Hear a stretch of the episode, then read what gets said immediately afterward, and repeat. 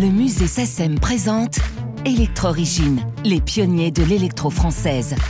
Un podcast présenté par Jean-Yves Leloup. Bonjour euh, Zanoff, bonjour Pierre Salkazanov, merci d'avoir accepté euh, cet entretien. Green Ray, euh, votre premier album est publié en 76, qui est une, année où je dirais une période assez faste pour la musique électronique que l'on disait à l'époque parfois planante ou, cosmique, mais qui est une année aussi assez faste pour une musique électronique, certes toujours aussi planante mais plus, plus rythmée puisque donc sortent en 76 et même et 77 des, des albums assez importants ou en tout cas des, des disques assez emblématiques euh, Stratosphere en 76 de, Tangerine Dream. Albedo 0.39 de, Vangelis euh, la même année. Et puis euh, Oxygène de Jean-Michel Jarre toujours en 76 et puis en 77 la musique électronique elle devient aussi donc beaucoup plus presque quasiment dance floor avec I Feel Love de, de Giorgio Moroder et Donna Summer qui est un peu un étalon de la, musique électronique actuelle dance floor.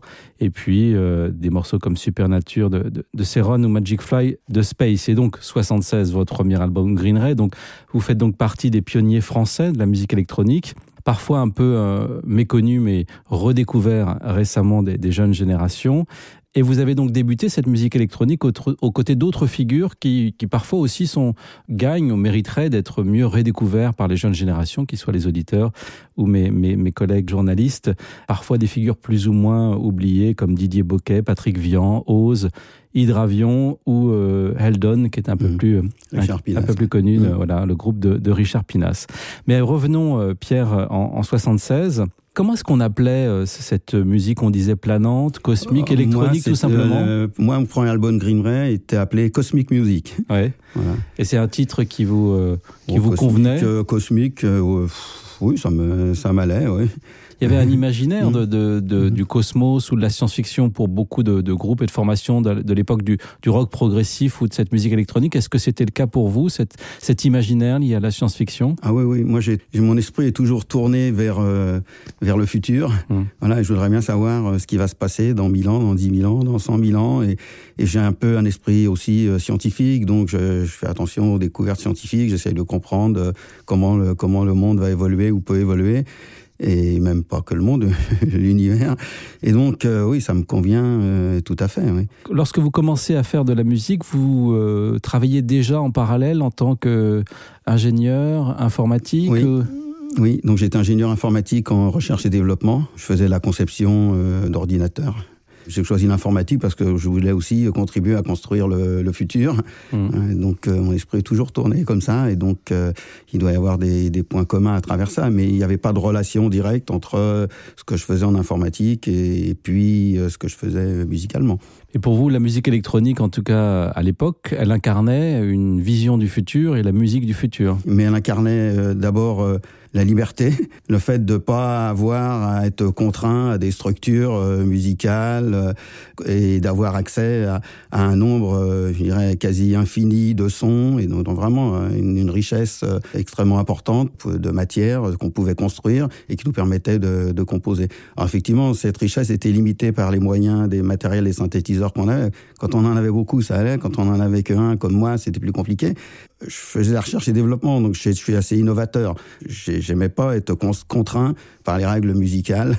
Justement, je crois savoir que vous aviez eu une éducation musicale classique au piano qui vous avait fait peut-être un peu souffrir, euh, comme beaucoup de musiciens s'en plaignent parfois de cette éducation ah, classique. Oui, oui, ça a été complètement rébarbatif. Parce que il se trouve que ma mère avait un piano et avait une amie qui était prof euh, de piano. Donc elle a voulu que tous ses enfants apprennent le piano. Mais donc on apprenait le piano à l'ancienne méthode. Voilà. Et puis quand c'était bien, et eh ben on avait à la fin de la séance, on avait une tablette de chocolat. Puis quand c'était mal, on avait un coup de règle sur les doigts. Voilà. Donc dès que j'ai pu arrêter le piano, vers l'âge de 10-12 ans, j'ai arrêté le piano. Donc vous êtes dirigé par la suite vers la, vers la guitare voilà, et vers le voilà. rock Donc à 17 ans, j'ai eu un premier, un premier petit job de vacances. Et voilà, j'en ai profité pour euh, utiliser mon argent. J'avais le choix entre une mobilette et une guitare, mais j'ai préféré la guitare. D'accord. et vous, vous avez commencé à vous exprimer à travers le, le rock, à travers des groupes de rock À travers, euh, ouais, au début c'était assez instrumental parce que j'étais, bon, j'étais avec euh, d'autres musiciens, on avait formé un groupe. Au début c'était assez orienté vers les Shadows, assez instrumental en fait déjà. C'était pas tellement euh, chanté. Après j'ai fait un peu de tout puisqu'on a joué dans des discothèques, dans des, un peu partout quoi. En 68, on jouait gratuitement dans les usines en grève. voilà. Oui, ah ouais, en, tant que groupe de rock. un petit sandwich et puis, et puis de, de 10 litres d'essence pour mettre dans la Dauphine. Donc la musique électronique que vous composez par la suite, elle au fond, est-ce que c'est une musique un peu post-68, c'est-à-dire qu'elle a un esprit révolutionnaire d'une certaine manière Oui, parce que en fait, la révolution, moi, elle était entre la musique classique et puis la musique que je faisais avec ma guitare, qui était plus moderne. Mais ça, c'était pas suffisant, c'était juste un pas pour moi. Après, je me suis lassé de la guitare, j'arrivais pas à faire les sons, j'arrivais pas à faire les sons que je voulais, à structurer les choses comme je voulais, et donc je, je m'étais, voilà, je m'étais lassé de la guitare et j'avais fait une pause jusqu'au moment où j'ai découvert les synthés. Parce que vous aviez des sons dans la tête que vous n'arriviez ah pas à traduire avec la guitare et ces, multiples effets déjà. Oui, oui. Ben, j'avais le problème, c'est que j'avais pas beaucoup d'argent, donc des effets j'en avais pas. Donc euh, s'il y avait euh, la guitare euh, pure. Et c'est juste plus tard, j'ai fait un voyage en Angleterre pour perfectionner mon anglais, et quand j'étais à Londres, je me suis dit, je vais aller voir quand même dans les boutiques de musique. J'avais pas pensé à y aller à Paris, mais à Londres, quand je savais pas, il fallait que je me promène. Et dans une boutique de musique, j'ai rencontré un Français qui s'intéressait aux synthés. Qui, et là, c'est là que j'ai découvert les synthés. J'ai commencé c'est là que j'ai commencé à bidouiller avec, dans la boutique. Voilà. Et là, j'ai dit, ah, c'est ça qu'il me faut. et alors, avec quoi vous avez commencé à bidouiller dans cette boutique? Vous vous souvenez? Oh, je sais plus. Ah, bah, ça devait être un mini Moog, je pense. C'était pas, c'était pas, voilà le Minimoog, euh, le Minimoog assez orienté pour ceux qui font du clavier. Moi, c'est moi, je voulais quelque chose orienté pour faire les sons. Donc, j'ai pas acheté de Minimoog après. Oui, c'est ça qui est étonnant. Mm. Parfois, on peut, on mm. peut, on peut penser que c'est tout à fait naturel pour un, ancien pianiste, même qui a souffert de son éducation classique, de passer au synthétiseur avec un mm. clavier. Et vous, non, vous êtes passé tout de suite à des choses ah, plus, euh, plus visionnaires, ou c'est ce qu'on appelle l'esprit euh, peut-être côte West Coast, côte Ouest, pour parler de, certains mm. inventeurs, mm. Euh, notamment Donald Bouclac, qui avait inventé un synthétiseur, mais il ne voulait pas de clavier parce qu'il voulait vraiment trancher mm. avec l'éducation euh, classique. Et donc, vous, vous, votre premier vrai instrument électronique C'était un VCS3. donc de EMS, qui, est e une, qui était une compagnie anglaise de l'époque. Alors, comment est-ce que vous présenteriez à la fois à des néophytes et puis aussi à des musiciens le, le, le synthétiseur VCS3, qui a été un des grands synthétiseurs de ces années 70, avec des groupes comme euh, O'Queen, et puis aussi des gens comme Jean-Michel Jarre. Le VCS3 est un synthétiseur, était un des premiers, enfin non, c'est pas un des premiers, le premier c'est, peut-être Moog, mais enfin, c'est un premier synthétiseur modulaire, je dirais, abordable, parce que les Moog étaient extrêmement chers. Euh, donc c'est le premier synthétiseur euh, modulaire abordable. Donc modulaire, ça veut dire que en fait le son c'est une vibration de l'air, et en fait on construit cette vibration avec des modules électroniques. Et après, il suffit de rentrer le signal électrique dans, dans un haut-parleur et ça fait le son. Donc, un module, c'est donc on a un certain nombre de modules qui permettent de construire le son. Donc, ils sont euh, des oscillateurs pour générer le son, euh, des filtres euh, pour euh, pouvoir couper un certain nombre de choses dans le son, des générateurs d'enveloppe pour donner une forme au son. Enfin, il y a plein plein de dispositifs qui s'appellent des modules.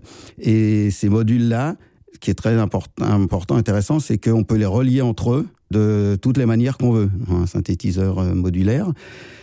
Et ça permet de construire euh, des sons extrêmement compliqués euh, et des sons et voilà et des, de, modeler, de, modeler, un petit peu les sons comme comme on le souhaite. Alors pas tout à fait parce que les synthétiseurs ont, des limites et des fois il y a des modules qu'on voudrait qu'on n'a pas ou des connexions qu'on voudrait qu'on n'a pas. Pour moi, ce qui était important dans ces synthétiseurs modulaires, c'est qu'un module, en fait, le, le, signal électrique qui sort, qui sort, sort du module, peut être contrôlé ou modifié par des entrées qui sont d'autres signaux électriques qui viennent d'autres modules du même synthétiseur. Et donc comme ça, on peut construire tout un réseau de modules qui sont euh, connectés les uns aux autres de façon euh, plus euh, comme on veut. en général, si, si on n'avait pas de limite du haut matériel, et ça permet de construire les sons. Et je crois savoir aussi que donc votre premier album Green Ray a été entièrement composé avec cet instrument. Oui, j'ai composé le premier album Green Ray uniquement avec un VCS 3 et un magnétophone 4 pistes. On écoute justement un extrait de cet album.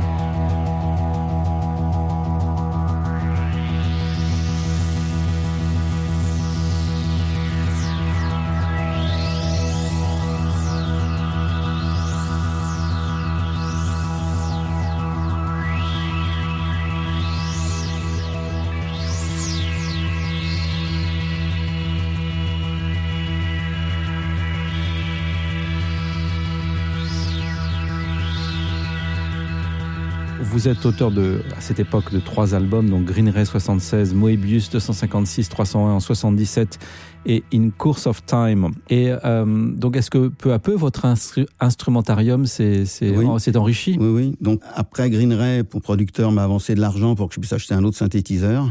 Donc, c'était un RP 2600 avec un séquenceur ARP. ARP 2600, oui. au début, début 77. Et qui reste un, synthétiseur aussi euh, ah modulaire, sans clavier euh, Si, si, il y avait un clavier. mais, mais bon, la particularité d'un clavier sur un synthétiseur, c'est qu'on peut l'utiliser comme clavier. Ça dépend comment, comment on le connecte et comment on, un, clavier, c'est un organe de contrôle qui contrôle des modules.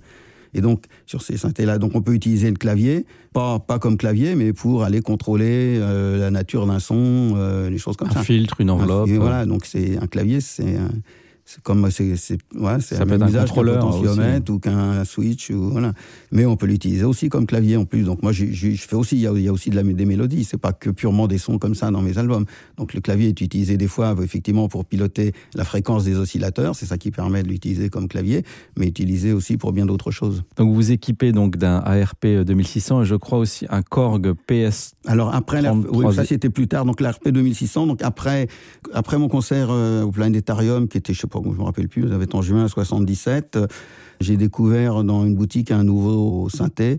Donc c'est un synthétiseur harmonique RMI que j'ai voulu absolument pour euh, donc je me suis encore endetté pour euh, compléter ma palette. Il avait la particularité de faire de la synthèse additive, c'est-à-dire que dans les autres synthétiseurs, je dis on a des modules et puis euh, donc qui font des gros des, des qui font certains sons et puis on a d'autres modules qui découpent le son, qui le restreignent, donc c'est de la synthèse soustractive, on appelle. Le synthétiseur harmonique RMI fait de la synthèse additive.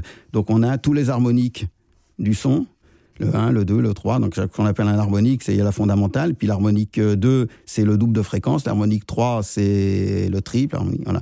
Donc ça, c'est un, synthétiseur qui permettait de faire des sons beaucoup plus euh, sophistiqués beaucoup plus étranges. Voilà, parce qu'il faisait de la synthèse additive. C'est principalement avec ça que j'ai fait, que j'ai continué à faire mes concerts euh, après. Pour les, jeunes musiciens qui nous écoutent, il faut dire que les, vrais synthétiseurs, disons, à des prix vraiment abordables, ils n'arrivent que surtout au début des années euh, 80. Là, dans les années 70, euh, certes, vous parliez, tu parliez tout à l'heure du VCS3 qui était commençait par être abordable pour un musicien, mais enfin, ce sont des instruments qui coûtent encore assez cher et pour lesquels on, on s'endette vraiment. Pour un, ah jeune musicien, c'est votre salaire d'ingénieur qui passait là-dedans? Voilà, ou des crédits, des crédits sur mon salaire futur, ah futur salaire d'ingénieur. et les avances du producteur, donc. Et alors, ces instruments, vous les avez euh, toujours? Non, non, parce qu'après, quand j'ai arrêté, euh, donc, ils commençaient à se détériorer un peu. Euh, des trucs qui commençaient à plus marcher et tout. Puis, puis euh, euh, quand j'ai vraiment arrêté, la musique, je, j'y touchais plus. Donc je faisais la musique que dans ma tête parce que je voulais, je voulais, on en reparlera après, mais je voulais pas faire de la musique de manière homéopathique euh, comme ça, euh, un quart d'heure ou même, même une heure par jour, ça je pouvais pas. Et donc je m'en suis, voilà, je les ai revendus. J'aurais pas dû parce que si je les avais revendus aujourd'hui, j'aurais revendu 50 fois plus cher que ce que je les ai revendus parce que maintenant c'est du vintage et ça vaut une petite fortune. Oui, mais, ce qu'on retrouve chez dans beaucoup de de paroles euh, de, musiciens euh, de, ces, de cette génération, c'est qu'au fond, ils étaient aussi passionnés par l'innovation, l'avancée, et donc ils n'étaient pas là pour conserver des instruments vintage, ils étaient dans une course au futur, à l'innovation, et peut-être parfois racheter du nouveau matériel pour continuer à évoluer avec son temps. Au début des années 80, quand les synthétiseurs sont démocratisés, ça a été avec une évolution qui ne me convenait pas. Parce que pour eux, les synthétiseurs se sont démocratisés parce que tous eux qui faisaient du clavier se sont mis à vouloir faire du clavier sur des synthétiseurs.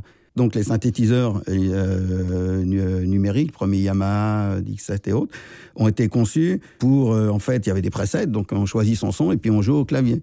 Après, on peut faire, certes, le modifier un petit peu, mais il n'y a pas beaucoup de facilité de le modifier. Et puis, on peut pas connecter les modules entre eux comme on veut. Ils sont préconnectés à l'intérieur du synthétiseur. Donc, c'est un retour au classicisme, à la limitation. Voilà, donc ça, c'était des grosses, grosses limitations. Hmm. Donc, moi, je, Ou imitation aussi des instruments existants.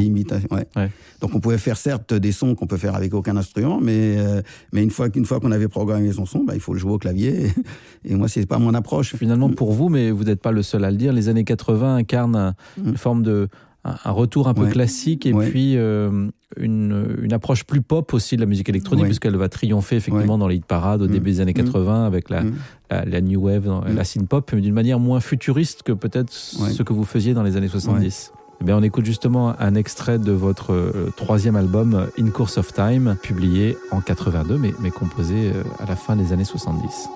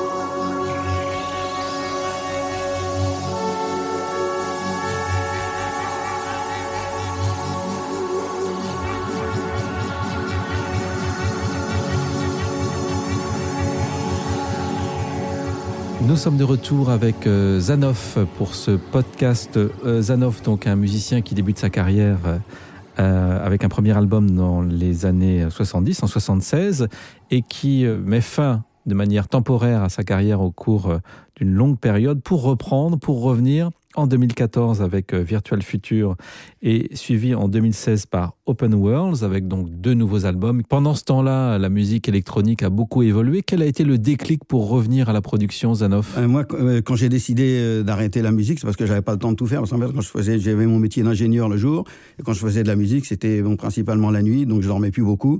Donc, au bout de quelques années, c'est un peu dur je dirais. Et en plus, euh, du côté informatique, j'avais des responsabilités grandissantes. Donc, j'avais des équipes à manager de quelques dizaines de personnes. J'avais des nouveaux projets extrêmement importants qui commençaient. Donc, il fallait que je m'investisse euh, encore plus. Et je pouvais pas, je voulais pas arrêter mon métier d'ingénieur. De toute façon, j'aurais pas pu parce qu'il fallait que je paye les synthés que j'avais acheté à crédit. et la musique me rapportait euh, pas grand chose. Donc, plutôt que de faire de la musique de manière homéopathique, j'ai décidé d'arrêter. Et quand j'ai arrêté, je me suis dit, je reprendrai quand j'aurai vraiment le temps d'en faire. Ça voulait dire euh, quand j'arriverai à la retraite. Donc voilà. Ce qui est arrivé en début 2014.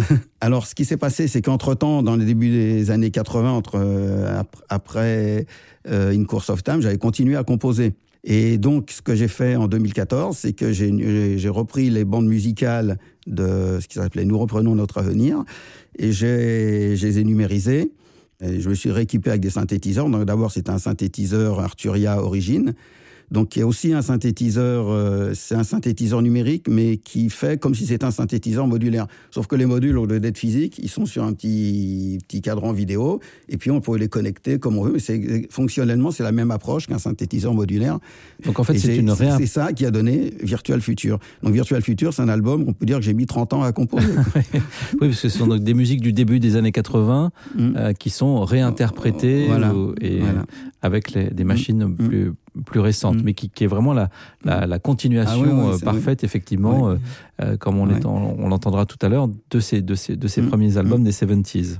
Et puis Open Worlds, qui suit deux ans plus tard, a-t-il des, des, différences notables oui, oui, donc lui, je suis, je suis reparti de rien, bien sûr. Donc de, simplement de, de la foule d'idées que j'avais en tête et que j'avais accumulées pendant, pendant une trentaine d'années. Donc euh, j'ai en plus de l'Arthur Origine, j'ai acquis un deuxième synthétiseur qui s'appelle un Virus TI. Les deux sont des pas du tout la même approche, des synthétiseurs extrêmement extrêmement puissants. Et les sons que je veux faire, disons, euh, sont un peu compliqués à faire. Et donc avec ces deux synthétiseurs, j'ai composé Open World. Donc Open World pour moi, j'ai fait j'ai eu envie de faire des morceaux plus courts parce qu'à l'époque dans les années 70, on faisait des morceaux très longs, certains morceaux de 20 minutes toute la phase d'un disque. Mais c'est une musique qui conserve cet aspect très très mélodique et un peu planant des, que vous aviez dès le début?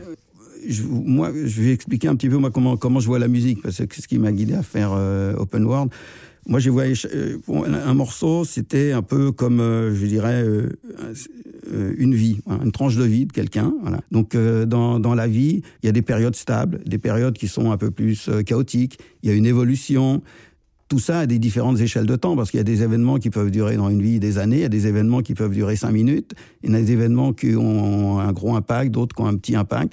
Et donc, moi, j'ai un peu construit la musique comme ça. Voilà. C'est une tranche de vie avec des événements. Voilà. Il n'y a pas de structure euh, comme euh, dans un morceau avec, euh, même des fois, il y a des thèmes mélodiques qui se répètent, mais il n'y a pas de structure avec un recouplet, un refrain ou un deuxième. Voilà. Pour moi, il y a trois aspects qui, qui étaient importants de, dans la musique. Donc, le premier, c'est l'aspect esthétique. Donc, je compose, je, je fabrique moi-même mes sons. Sur mes synthés, il y a des presets, je les utilise pas. Je fabrique les sons que j'ai envie. Des fois, je pars d'un preset parce que c'est plus facile pour le modifier, mais je fais les sons euh, que, que j'ai besoin au moment où j'en ai, j'en ai, j'en ai envie. Euh, il y a l'aspect technique parce que pour faire ces sons, après, voilà, comment je fais, qu'est-ce que je modifie, euh, voilà, je, connecte euh, mon, mon, web générateur avec quoi, qu'est-ce quel effet j'applique, voilà, donc il y a un aspect technique. Et puis le troisième aspect, c'est l'aspect émotionnel parce que la musique, c'est fait pour transmettre des émotions. Et donc, euh, il faut que moi, ça, ça, au moment où je l'enregistre, que, que, je ressente le truc. Voilà, et si je ne le sens pas, et eh ben, l'enregistrement, il va à la poubelle. Donc, j'essaye de combiner ces, ces, ces, trois ces, aspects. ces, trois aspects de la, de la musique. Merci Zanov, c'est une parfaite conclusion à cette, cette interview. On se quitte en écoutant un extrait du Open Worlds, votre dernier album publié en 2016. Et puis je, précise aussi que les deux premiers albums Moebius et Green Ray viennent d'être réédités en vinyle avec une très belle réédition chez, chez euh, Wawa Records, qui est un label espagnol avec euh, des textes, euh, des 45 tours, et puis les CD aussi. Les trois premiers albums en CD ont été réédités eux aussi sur un label. Groove, qui est un label néerlandais. Merci, merci Pierre, merci, ben, merci Zanoff.